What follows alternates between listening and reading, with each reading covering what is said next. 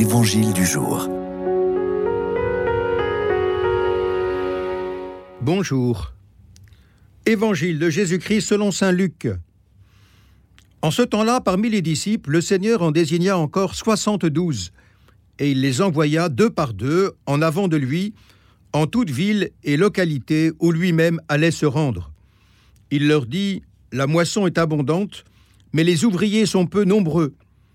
Priez donc le maître de la moisson d'envoyer des ouvriers pour sa moisson.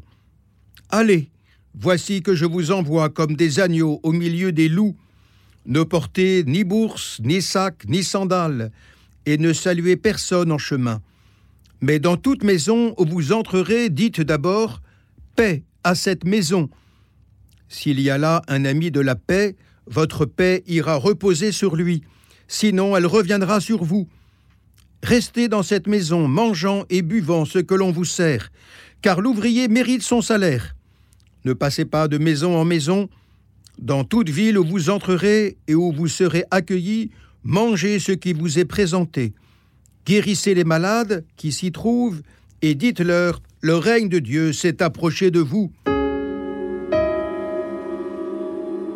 La fête des Saints Timothée est dite disciple de Saint Paul, nous donne la joie de réentendre cet envoi des disciples en mission. À l'image du Christ envoyé par le Père, tout disciple, tout baptisé est envoyé en mission pour être médiateur de paix et éveilleur de joie. Ceux qui sont au loin, bien sûr, mais aussi ceux qui sont tout près, mais qui peuvent être très éloignés spirituellement et culturellement. La manifestation de l'amour de Dieu en laquelle consiste tout l'apostolat chrétien est vraiment une œuvre de vie, et comme toute vie, elle se communique par contagion. C'est en aimant que concrètement l'amour de Dieu sera manifesté. La mission du chrétien n'est pas affaire de technique ou d'équipement, elle est même bien moins l'effet de paroles retentissantes que la puissance silencieuse de l'amour dont on ne peut douter, parce qu'il est vrai et incarné.